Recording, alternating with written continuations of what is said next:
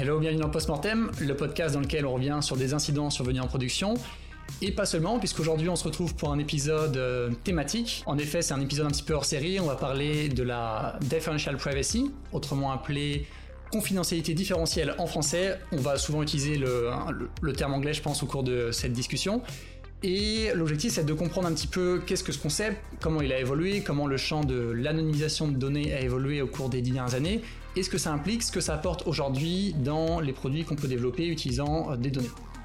Je pense pour commencer, c'est intéressant de donner un exemple d'utilisation euh, pour vraiment justifier un petit peu motiver la discussion. C'est quelque chose qu'on retrouve quand on utilise un Google Maps, quand on veut regarder par exemple les horaires d'affluence dans un magasin. On voit les petits histogrammes avec euh, typiquement un samedi matin on a telle affluence, etc. Donc voilà, derrière ça, c'est des, concepts de differential privacy. Et un autre exemple, c'est Apple qui utilise ça pour avoir des, mesures des emojis les plus utilisés sur iOS. Euh, ça leur permet de savoir quels emojis sont utilisés euh, en fonction des langues, par exemple. Donc pour discuter de ce sujet et revenir sur l'historique ensuite comprendre comment euh, la differential privacy fonctionne, je reçois Damien Desfontaines qui a complété sa thèse sur le sujet Lowering the Cost of Anonymization en 2020, fin 2020, à l'ETH Zurich. Enchanté Damien. Bonjour, merci, euh, merci pour l'invitation. Donc moi maintenant, euh, après ma thèse, euh, je suis embauché à Google comme ingénieur, travaillant sur ces problématiques d'anonymisation et de confidentialité différentielle. Alors pour commencer, je te propose de, de, faire un bref historique de la discipline pour essayer de comprendre, enfin pour essayer de répondre à la question pourquoi est-ce si difficile d'anonymiser un jeu de données et en limitant les fuites potentielles? Est-ce qu'on peut peut-être revenir sur les premières façons d'anonymiser la donnée et euh, quelles étaient leurs limitations? Donc les premières, euh, les premières euh, recherches pour répondre un peu à ce problème de comment partager des données sans révéler des informations sur les individus, il y a eu des travaux qui ont été faits notamment dans le, bureau du recensement US Census Bureau aux USA. Mais le domaine de recherche d'anonymisation de, données a eu son premier gros départ en 1997, quand une, euh, à l'époque elle était euh, thésarde, euh, Latanya Sweeney, une thésarde des États-Unis, a récupéré un jeu de données qui avait été publié par une organisation, je crois, de compagnie d'assurance dans le Massachusetts, qui avait compilé un jeu de données sur les visites d'hôpitaux de, différents patients. Mhm. Et ils avaient partagé ce, cette base de données, ils l'avaient publié, en, publié avec des chercheurs justement pour euh, favoriser la recherche médicale sur le sujet. Et une doctorante a, réussi, Latanya Sweeney, a réussi à, réidentifier plusieurs personnes euh, dans ce jeu de données, notamment le, gouverneur du Massachusetts à l'époque, qui avait été une des personnalités publiques, qui avait dit que cette euh, publication de données était parfaitement, parfaitement sans risque, vu que tous les détails identifiants, par exemple les noms ou les adresses postales, avaient été enlevés. Hmm. Mais en fait, il se trouve que il y avait plus d'informations potentiellement identifiantes que ce que les scientifiques imaginaient à l'époque, notamment euh, les informations comme l'âge ou euh, le code postal de chaque patient avait été laissé dans la base de données, et croiser ces informations avec des jeux de données publics, par exemple les registres euh, des inscriptions des listes électorales de l'État du Massachusetts, c'était possible de croiser ces deux jeux de données pour réidentifier les patients et donc apprendre des choses sensibles sur pourquoi ils étaient à l'hôpital, combien de temps, euh, quels étaient, leurs, euh, problèmes médicaux, etc.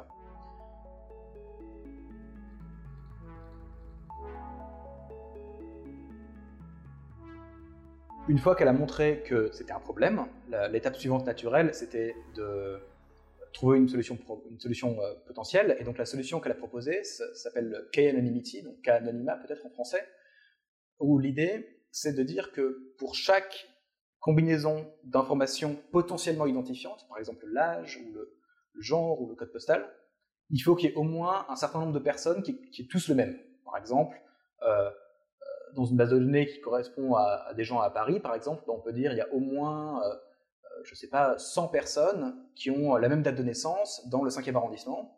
Et donc, si jamais la seule chose potentiellement identifiante du jeu de données, c'est la date de naissance et le code postal, alors on se dit il y a assez de personnes pour que chaque personne soit en gros perdue dans la foule.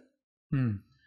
Donc ça, ça date de 97, mais euh, c'était vraiment que le début de, cette, euh, de, ce, domaine de recherche.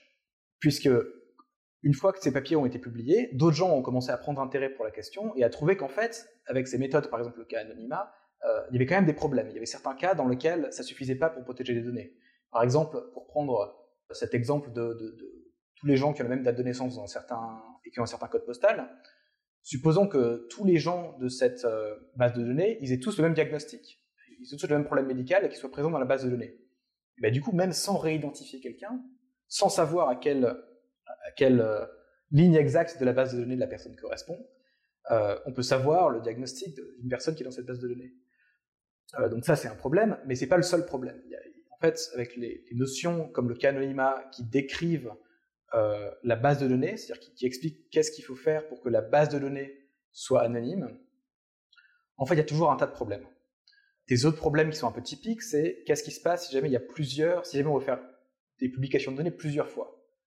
on, donne le nombre de gens qui ont, qui ont assisté à une conférence d'un jour à l'autre, et qu'on les trie par pays, disons, peut-être que d'un jour, d'un jour A à un jour B, il y a le même nombre de gens dans quasiment tous les pays, à part un pays où il y a une personne de plus. Donc quelqu'un qui sait qu'il y a une personne de plus qui a, qui assisté à la conférence peut savoir que bah, cette personne vient de ce, pays-là. Donc combiner différents jeux de données qui sont en apparence chacun euh, séparément anonymes, en fait, ça peut être possible de récupérer des informations sensibles et individuelles en combinant des, en combinant des jeux de données. Donc ça, c'était un problème euh, qui a été euh, assez vivement recherché par, les, par des chercheurs à l'époque, et ça a duré à peu près euh, dix ans, euh, jusqu'à ce qu'on arrive à, cette solution qui changeait un peu la perspective, qui s'appelle la confidentialité différentielle. Hmm. Oui, parce que jusqu'alors, en fait, ce qu'on faisait, c'est on venait construire chacune des nouvelles définitions d'anonymisation en se basant sur les, attaques précédentes et en voyant comment on pouvait les combler. Ça définissait une nouvelle approche qui, elle, à son tour, tombait face à une nouvelle attaque. Bon, qu'est-ce que la confidentialité différentielle apporte du coup par rapport à, euh, à ce cycle? Attaque, défense, nouvelle définition Qu'est-ce qui change maintenant? Alors, c'est ça qui est intéressant. J'aime bien la perspective historique parce qu'elle euh, elle a beaucoup de parallèles avec euh, la théorie du chiffrement, où au balbutiement, où les chercheurs en sécurité essayaient de comprendre comment chiffrer des données de façon efficace, c'était toujours quelqu'un propose un nouveau système qui a l'air sûr de loin, qui a l'air raisonnable, et puis ensuite a une nouvelle attaque qui arrive, et donc il faut repartir de zéro et trouver un autre système qui ne souffre pas des attaques existantes, mais on ne sait pas quelles attaques peuvent arriver dans le futur. La confidentialité différentielle, differential privacy, par rapport à cette approche-là, elle a une approche beaucoup plus formelle qui est aussi inspirée euh, en fait de certaines définitions en, chiffrement. L'idée de la confidentialité différentielle, c'est de dire que le résultat d'un algorithme, ce qu'on publie comme données, mais ce n'est pas forcément des données au sens euh, des choses qui ressemblent à la, base de données initiale. Ça peut être euh, un algorithme d'apprentissage, un modèle de machine learning, ou bien ça peut être des statistiques, ou bien ça peut être des données synthétiques. La confidentialité différentielle, elle dit que ce qui est produit par l'algorithme, ça change pas beaucoup si jamais il y a une personne en plus ou en moins dans la base de données initiale. Pourquoi C'est une intuition qui euh, correspond intuitivement à cette notion de, on ne veut pas publier l'information sur les individus? Parce que si jamais, quand on regarde le résultat d'un algorithme qui, satisfait cette, propriété de confidentialité différentielle, on n'est pas capable de, faire la différence en regardant ce résultat sur si une personne en particulier, une personne cible, faisait partie de la base de données initiale. Ça veut dire que par définition, le résultat n'a pas beaucoup à voir avec cette personne unique dans la base de données initiale. Qu'est-ce que ça veut dire On n'est pas capable de, distinguer euh, si jamais cette personne est là ou pas? En fait, c'est une notion probabiliste donc tout algorithme qui, satisfait cette propriété de confidentialité différentielle, c'est un algorithme qui a, de l'aléa, où euh, à un point de l'algorithme, on, lance des dés, ou bien on tire à pile ou face, on, calcule des, aléatoires, et donc les résultats possibles, ils peuvent être euh, différents. par exemple, pour une statistique, on pourra calculer la statistique et puis ensuite ajouter un peu de bruit sur la statistique. Donc au lieu, si jamais il y a 100 personnes qui viennent d'un certain pays pour la conférence, au lieu de dire qu'il y en a 100, on va tirer un nombre au hasard entre, je sais pas, moins 20 et 20, et on va ajouter ce nombre à cette, euh, à cette statistique pour arriver à, par exemple, on va publier, il y a 105 personnes. Donc on obtient des, résultats qui ne sont pas exactement précis, mais tous les résultats qu'on peut obtenir, on aurait pu les obtenir avec une personne en plus ou en moins. Et on n'aurait pas vraiment fait la différence. Tous les résultats possibles apparaissent avec une probabilité similaire au même résultat avec une personne en plus ou moins. C'est ça l'intuition fondamentale derrière la confidentialité différentielle. Hmm. Alors je profite tant qu'on est sur cette partie théorique pour euh, souligner que tu as un, site web dans lequel tu publies beaucoup d'articles en rapport avec euh, la differential privacy et tu expliques l'intuition jusqu'à plus en profondeur, les maths, comment ça fonctionne derrière. Évidemment, je mettrai le lien dans les notes de l'épisode. Et tu y postes également ta thèse sous, euh, sous forme HTML dans laquelle il y a une section qui parle, qui introduit ce concept de randomized response, qu'on pourrait traduire comme euh, réponse aléatoire grossièrement. Et je trouve que ce concept est hyper pertinent pour comprendre un petit peu l'intuition derrière cette idée d'ajouter du bruit euh, pour préserver l'anonymat des individus. Et alors tu as un exemple qui est très parlant, c'est en cette période, dans cette période de Covid, si on prend l'exemple d'un sondage dans lequel on va dans la rue et on interroge des personnes en leur posant la question est-ce que vous respectez les mesures de distanciation sociale durant le Covid? On peut se douter que ça va mettre les personnes mal à l'aise et vont être très fortement incitées à nous répondre euh, oui, bien sûr, on respecte les mesures. Et en fait, avec ce concept de randomized response, les personnes interrogées vont pas directement répondre à la question est-ce que vous respectez les mesures de distanciation sociale, mais à place, on va leur dire de lancer une pièce. Et si c'est pile, alors ils nous répondent honnêtement. Mais si c'est face, alors ils vont relancer une pièce. Et cette fois-ci, si c'est pile, ils nous répondent oui je respecte les mesures de distanciation sociale. Si c'est face, ils nous répondent non, je ne respecte pas les, mesures de distanciation sociale. je trouve que ce concept de randomized response, c'est hyper pertinent pour comprendre l'idée derrière cet ajout de bruit. Est-ce que, est que tu peux en parler un peu plus? Bah Alors, oui, c'est une des applications les plus anciennes de ce concept de, confidentialité différentielle. En fait, ça, prédate de, plusieurs décennies euh, le concept lui-même. Donc ce concept de randomized response, en fait, ça a été inventé dans les années 60 précisément pour arriver à, poser des questions aux, gens où les sujets du sondage pourraient répondre de façon plus honnête, parce que en gros, euh, on, leur, on, leur, donne avec ce mécanisme un, déni, plausible. L'important de noter, c'est que cette histoire de lancer des pièces et de, répondre avec une probabilité, euh, avec une probabilité donnée, de répondre au hasard, évidemment, ce lancer de pièces, il doit se faire de façon secrète. C'est-à-dire que la personne qui pose la question au sujet du sondage ne doit pas savoir si jamais la réponse qu'il obtient, elle est honnête ou pas. Mais alors, vous allez me dire, si jamais on lance des pièces et qu'on répond de façon un peu aléatoire, ça va faire n'importe quoi dans les statistiques. C'est-à-dire que les statistiques qu'on va obtenir, elles vont avoir, plein, de, choses dedans qui vont pas être des réponses raisonnables, mais qui vont être des réponses euh, qui viennent juste de l'aléatoire de lancer des pièces. Donc ça, évidemment, c'est un problème. Mais l'intérêt, c'est que quand on interroge suffisamment de gens, on peut enlever de façon probabiliste le bruit moyen ajouté par tous ces gens. Par exemple, si jamais on, a, on interroge 1000 personnes, on peut se dire qu'il y a environ 500 personnes qui auront répondu de façon honnête et 500 personnes qui auraient, répondu de façon aléatoire. Et donc sur ces réponses aléatoires, il y en a à peu près moitié-moitié qui vont être oui et moitié-moitié qui vont être non. Donc ça, c'est une autre illustration du fait que quand on ajoute de l'aléatoire dans la donnée de cette façon-là, on, obtient un, résultat où le même résultat, on aurait pu obtenir quelle que soit la réponse exacte de quelqu'un. Donc même quelqu'un dont la, réponse honnête est oui a une chance significative de répondre non, et vice-versa. C'est important de noter que ce modèle où chaque personne ajoute du bruit dans ses propres données, il est un peu différent du modèle où il y a une personne centrale qui connaît les données de, qui connaît les vraies données de, tout un, nombre de personnes et qui publie des statistiques euh, sur ce jeu de données-là. Typiquement, l'intérêt du, premier modèle, c'est que on n'a pas besoin de faire confiance à un tiers on n'a pas besoin de faire confiance à un, agrégateur central qui a les données de, tous les sujets. L'avantage du second modèle, c'est qu'on a besoin d'ajouter beaucoup moins de bruit dans les données. C'est-à-dire qu'en gros, il y a un compromis à faire entre la quantité de confiance qu'il est nécessaire de mettre dans le système et la quantité de bruit, la précision des données qui, sont, qui sont sorties.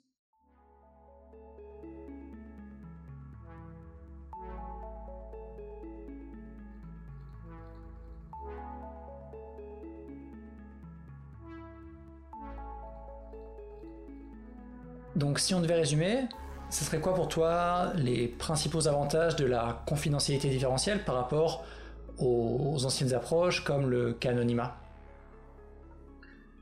Alors essentiellement, je crois qu'il y a trois points importants, trois propriétés importantes que la confidentialité différentielle apporte, qu'aucune des définitions d'avant euh, n'était capable d'apporter. L'une, c'est que il n'y a pas besoin de faire des longues réflexions sur de quoi l'adversaire, de quoi l'attaquant, de, quoi la personne, quand on modèle cette personne qui veut essayer de réidentifier des gens, on appelle ça l'attaquant dans le domaine. On n'a pas besoin de faire des hypothèses sur ce dont cet attaquant, cet attaquant est capable. Par exemple, avec le cas anonymat, supposons que on ne, publie que les données où il y a au moins 100 personnes dans, le même, euh, dans, chaque groupe. Mhm. Mais maintenant, supposons qu'on parle d'un service en ligne où un attaquant peut ajouter des, fausses personnes, ajouter des données, euh, des, fausses données pour passer ce seuil artificiellement. Bah, du coup, euh, là, on, ça sert à rien.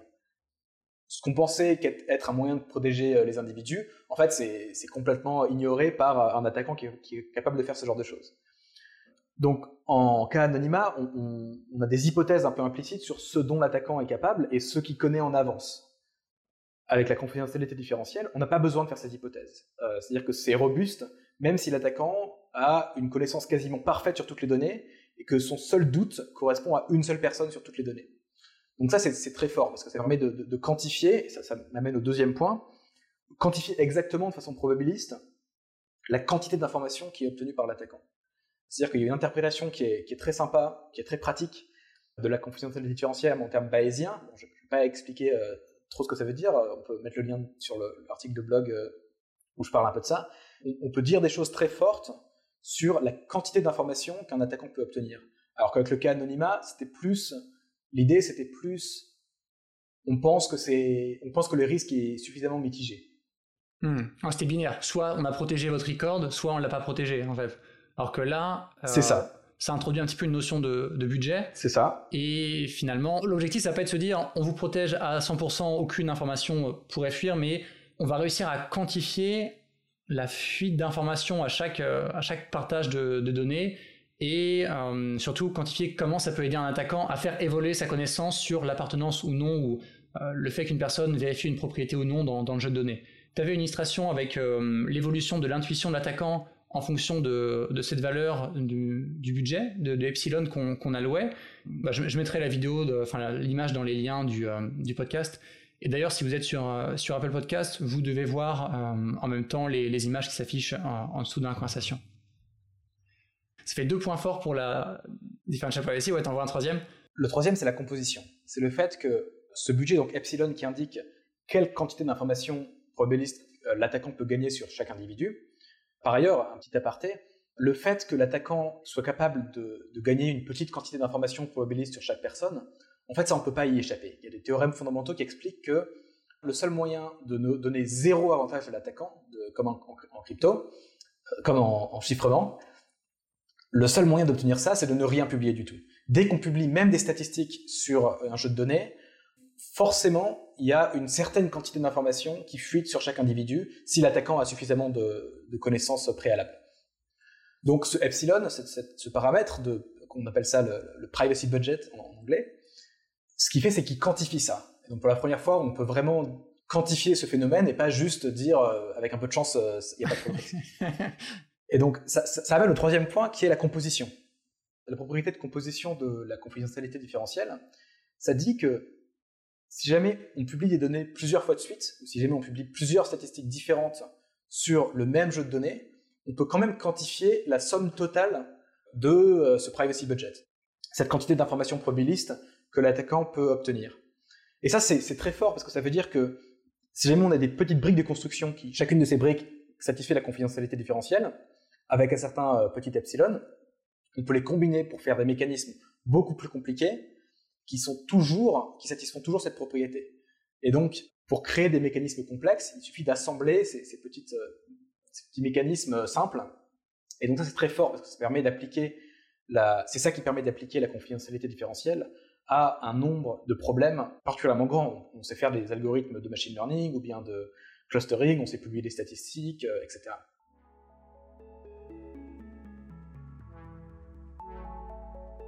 Donc maintenant qu'on a cette, euh, cette présentation avec les propriétés qui sont vraiment hyper intéressantes de la Differential Privacy, est-ce que tu as quelques exemples en tête, au-delà euh, bah, des deux premiers que j'ai dit, ou peut-être même préciser ceux, dont j'ai pu parler Concrètement, comment c'est utilisé, au moins chez, Google, ce que tu as pu en, voir, comment c'est mis en avant dans, dans, des services proposés aux utilisateurs?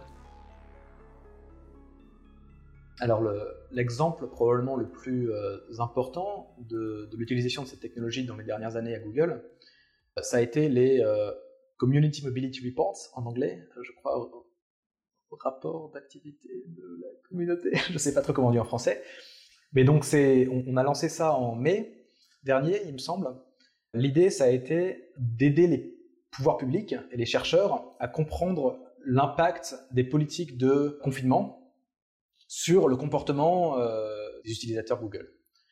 Euh, donc l'idée c'est quoi? C'est dans chaque région et dans chaque jour, pour tous les utilisateurs qui ont opté, qui ont activé l'option euh, historique des localisations sur Google Maps, de prendre les données de, ces personnes-là et de les agréger ensemble et d'ajouter du bruit donc à ces données pour satisfaire la confidentialité différentielle et ensuite publier des statistiques comme quel est le temps moyen où les gens sont restés chez eux dans cette région, ou bien combien de gens sont allés visiter euh, des supermarchés par rapport à une période normale euh, de euh, quelques mois auparavant. Donc évidemment, ces données-là, ces données qui, sont uniquement des utilisateurs qui ont, activé l'option, elles sont extrêmement sensibles. Si jamais vous voulez savoir, si jamais vous avez activé cette option, vous pouvez aller dans Google Maps, sur le menu historique des activités, et donc vous pouvez voir, si jamais vous avez activé l'option, que euh, vous avez un certain nombre de visites euh, qui sont enregistrées là-dessus. Donc ces données-là sont évidemment très sensibles, les données de localisation c'est quelque chose d'extrêmement sensible, donc on voulait protéger, on voulait être sûr que publier les statistiques sur ces données-là n'allait pas révéler d'informations sur les utilisateurs, euh, sur chaque utilisateur. Et donc ça c'est exactement le genre de problème pour lequel la confidentialité différentielle ça excelle. Hmm.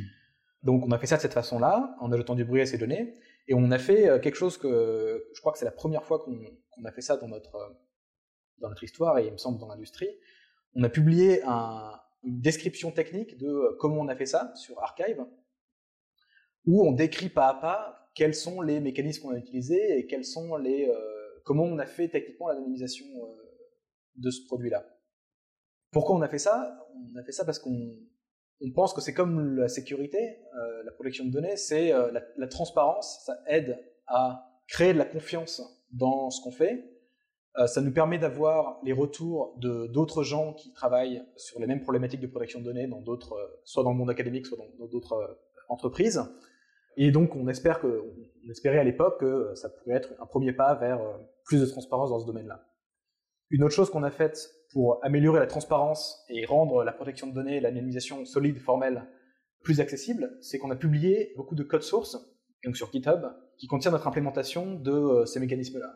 Donc, si jamais vous avez des données et que vous voulez publier ces données ou des statistiques sur ces données de façon euh, mathématiquement prouvée, sûre, privée, vous pouvez aller voir euh, donc ce qu'on a publié et utiliser nos outils.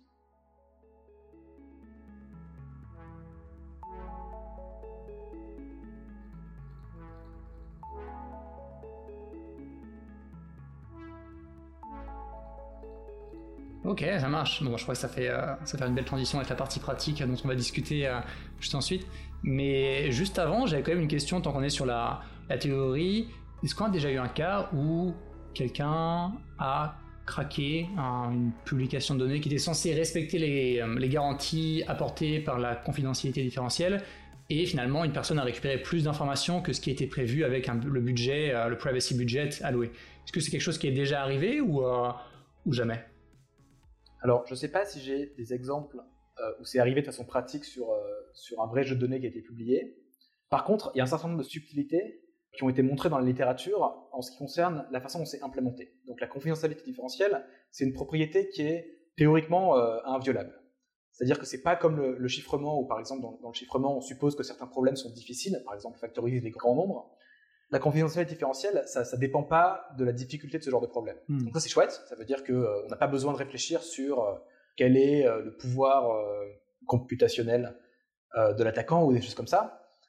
Par contre, il y a des problèmes qui peuvent être créés quand on passe de la théorie à la pratique. Notamment, il y a cet exemple que j'aime beaucoup, où quand on ajoute du bruit à des données, dans les papiers scientifiques, typiquement, on, on suppose que tous les nombres sont sélectionnés aléatoirement de façon continue. Mm-hmm en utilisant une infinité de nombres de, bits aléatoires, parce que ça rend les maths pratiques et faciles, et donc que euh, ça, fait, ça a les propriétés qu'on veut. Le problème, c'est que les nombres, euh, les nombres à virgule flottante euh, dans la vraie vie, bah, il y a une précision finie, une représentation sur 32 ou 64 bits sur des machines finies. Et en fait, donc, quand on essaye de, traduire les algorithmes théoriques en pratique de façon naïve, dans cette traduction du monde idéal mathématique des nombres continus au nombre à virgule flottante à 32 ou 64 bits, ben on peut introduire des subtilités et on peut introduire des vulnérabilités de cette façon. Ça, ce problème-là, c'est pas le seul problème auquel on s'est heurté quand on a implémenté euh, tous ces algorithmes en pratique. Il y a beaucoup de papiers scientifiques, par exemple, qui partent du principe que chaque personne contribue une fois unique à chaque jeu de données. Par exemple, euh, dans le jeu de données d'un hôpital, on peut se dire chaque patient correspond à exactement une case du jeu de données. En pratique, évidemment, il y a beaucoup de cas où c'est pas le cas. Par exemple, dans les données de géolocalisation, bah, peut-être que je vais visiter le même supermarché plusieurs fois dans la même journée. Ou bien euh, plusieurs supermarchés dans la même journée. Donc je vais avoir plusieurs lignes qui correspondent à mon activité euh, dans, cette base de données. Donc comment on, crée des algorithmes qui prennent cet aspect-là en compte, c'était aussi une, question un peu ouverte à laquelle on a dû s'atteler. C'est aussi pour ça qu'on a voulu publier du code open source, parce qu'on s'est rendu compte qu'en fait, passer de la théorie à la pratique, c'était beaucoup plus compliqué que ce à quoi on s'attendait.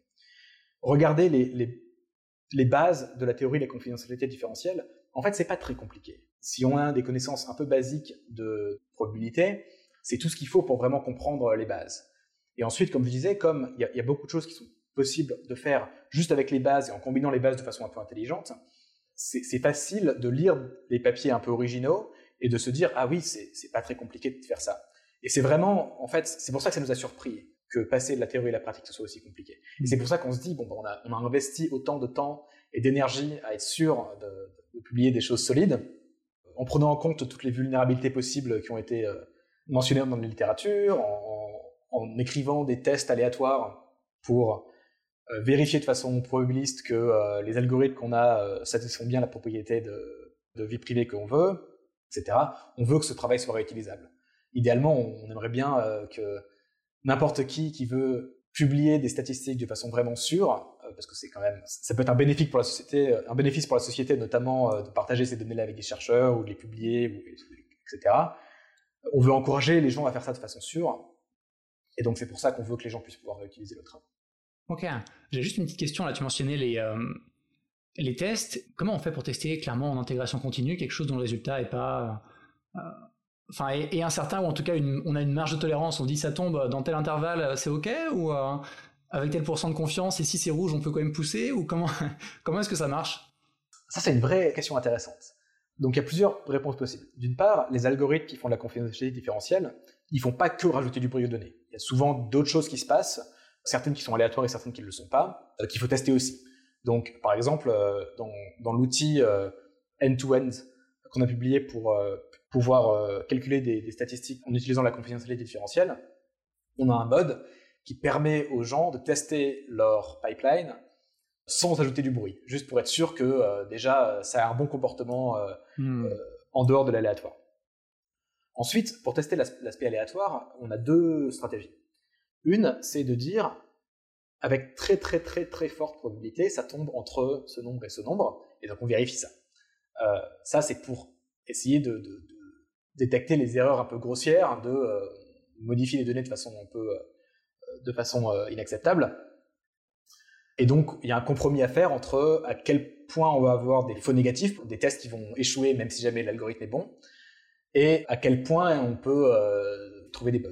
Parce qu'évidemment, plus on est, moins on a de précision, et, plus il y a des chances qu'il y a des bugs qu'on ne détecte pas.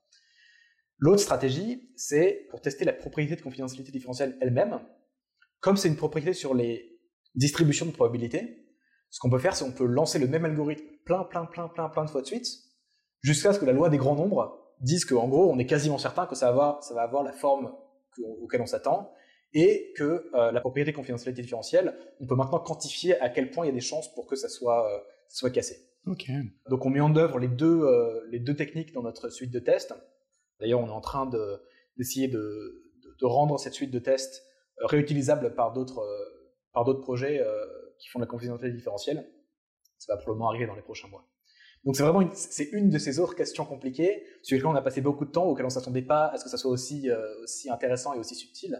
Et donc on veut que maintenant nos travaux puissent être réutilisés.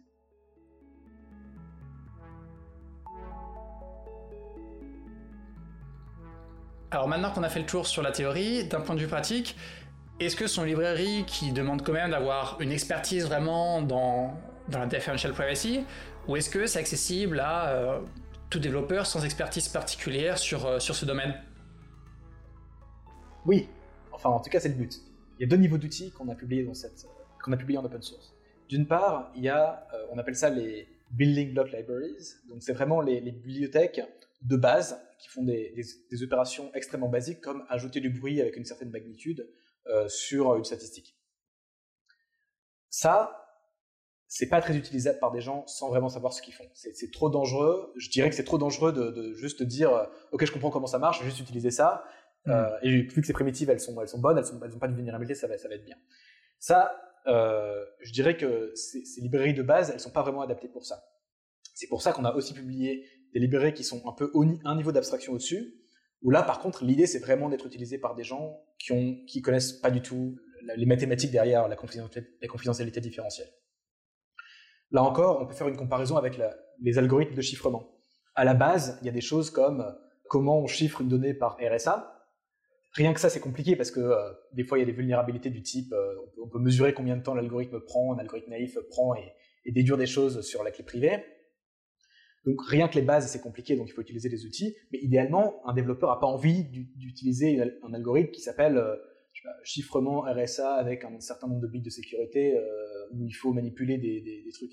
Idéalement, le développeur, il a envie de se dire, je veux chiffrer ces données-là avec cette clé privée, débrouille-toi pour faire ça de façon correcte. Et donc c'est ça un peu l'idée derrière les mécanismes d'abstraction, les bibliothèques de bout en bout, end-to-end, qu'on a publiées. L'idée c'est que le développeur dit, ok, je veux, j'ai tant de budget, j'ai tant de privacy budget, je veux calculer une somme et une moyenne groupées par euh, tel champ sur euh, ces, données-là. Débrouille-toi pour faire ça de façon euh, la meilleure possible. Et donc ça, on espère qu'il n'y a pas besoin d'expertise euh, pour faire ça. De fait, on organise régulièrement des événements et des code labs pour euh, apprendre aux gens à utiliser nos, bibliothèques. Et donc on a pu constater que l'expertise qu'il faut pour utiliser ces bibliothèques n'est pas très élevée. Euh, elles sont aussi beaucoup utilisées en, pratique, à l'intérieur de Google, pour beaucoup d'utilisation interne. Et donc là, c'est pareil. on a écrit ces bibliothèques et leurs interfaces avec comme idée de rendre ça accessible au plus grand nombre sans avoir besoin d'être sans avoir besoin d'être un expert. Ça, c'est plus difficile qu'il n'est pareil en fait. Rendre des concepts mathématiques comme ça utilisables sans expertise, ça a fait partie des, choses qui étaient plus difficiles qu'il n'y paraissent aussi. Parce que même si jamais les bases sont faciles à comprendre, il y a toujours ce phénomène où, comme il faut être un expert pour écrire ces bibliothèques, c'est difficile pour l'expert de se mettre dans la peau de quelqu'un qui n'est pas expert et de, l'aider à comprendre euh, comment ça marche. Donc c'est pour ça qu'on a beaucoup fait, on a pas mal fait d'itérations, euh, on voit quels sont les problèmes que les gens rencontrent en utilisant nos, librairies euh, et ensuite on essaie de résoudre ces problèmes au fur et à mesure. Et c'est pas quelque chose qu'on a fini. Je pense qu'il y a encore beaucoup de travail à faire pour abaisser encore le niveau d'expertise requis pour, utiliser ces bibliothèques. En tout cas, si vous êtes intéressé, n'hésitez pas à essayer. On est, on preneur de retour sur à quel point c'est utilisé, à quel point c'est utilisable et qu'est-ce qu'on peut faire pour améliorer la situation.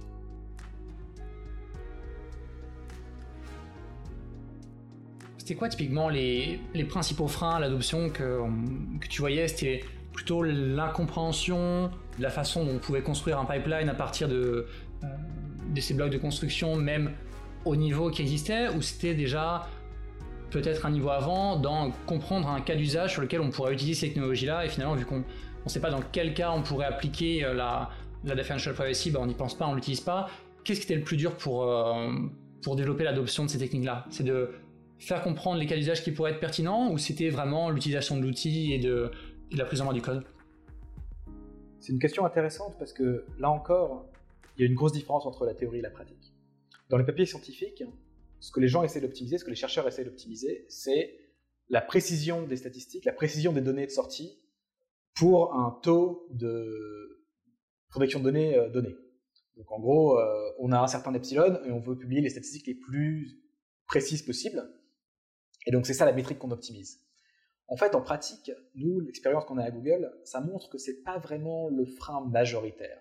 Parce que dans beaucoup de cas, les statistiques que les gens veulent publier, c'est des statistiques qui fondamentalement ne dépendent pas trop de si jamais on ajoute un utilisateur ou pas. Donc quand on ajoute du bruit pour juste cacher la contribution d'un utilisateur, en fait on n'ajoute pas beaucoup de bruit. Donc il y a toujours un certain aspect réfractaire où quand on commence à dire aux équipes euh, produit, on va rajouter des nombres aléatoires dans, votre, dans vos métriques.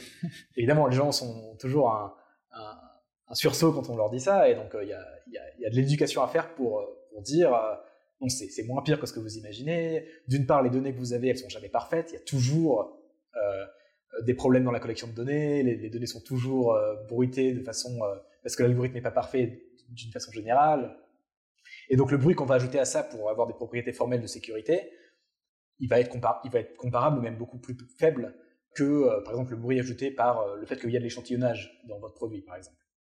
Donc le frein majoritaire, et c'est pour ça qu'on a investi autant, c'est vraiment l'aspect à quel point c'est facile d'utiliser les algorithmes en question. C'est pour ça que la façon dont on a conçu nos systèmes, plutôt de se dire on va construire le système de zéro, à partir de zéro, qui marche bien, euh, qui, font l'anonymisation de données euh, proprement. Et donc après, euh, imagine qu'on conçoive un tel système, et qu'après, quand on va parler à une équipe qui utilise déjà un, certain système de pipeline, on leur dit, OK, pour utiliser, ces, pour utiliser cette confidentialité différentielle, il faut que vous changiez complètement votre tech stack et que vous migrez vers notre outil. Peut-être notre outil, il n'est pas aussi, il n'est pas aussi robuste en termes de à quel point il passe à l'échelle, etc., etc. Donc ça, c'est perdu d'avance. Si jamais on doit faire ça, si jamais on doit convaincre les gens de faire ça, c'est perdu d'avance. C'est pour ça que, enfin, c'est très très dur de convaincre euh, les équipes de faire ça, parce que la, protection de données, c'est une question importante, mais c'est toujours une des 20 questions que les équipes doivent se poser euh, quand ils un produit. Il y a aussi des questions autour de euh, à quel point ça consomme de ressources, à quel point c'est facile à maintenir, à quel point c'est robuste si jamais il y a un data center qui est incendie, etc. C'est pour ça que notre approche, elle a été d'ajouter de la confidentialité différentielle sur des bibliothèques de euh, calcul de données qui étaient déjà existants. Euh, par exemple, il y a un papier qu'on a publié il y a, je crois, deux ans, qui décrit comment on a ajouté une couche de confidentialité différentielle sur le langage SQL, que plein de gens connaissent. Parce que c'est beaucoup plus facile d'aller voir un analyste et de lui dire, OK, pour transformer ta requête là, en requête qui va te générer des données à confidentialité différentielle. Il faut juste que tu changes deux trois mots ici, que tu ajoutes un epsilon ici et que tu expliques comment on peut faire ça là. Mais euh, vraiment, tu changes trois lignes sur ta requête de, 50 lignes et euh, ça suffit et ça marche. C'est vraiment ça euh, qu'on veut, qu'on veut obtenir. C'est pour ça qu'on a conçu des mécanismes qui peuvent se greffer sur des mécanismes existants plutôt que de devoir reconstruire toute la tech stack en partant de zéro.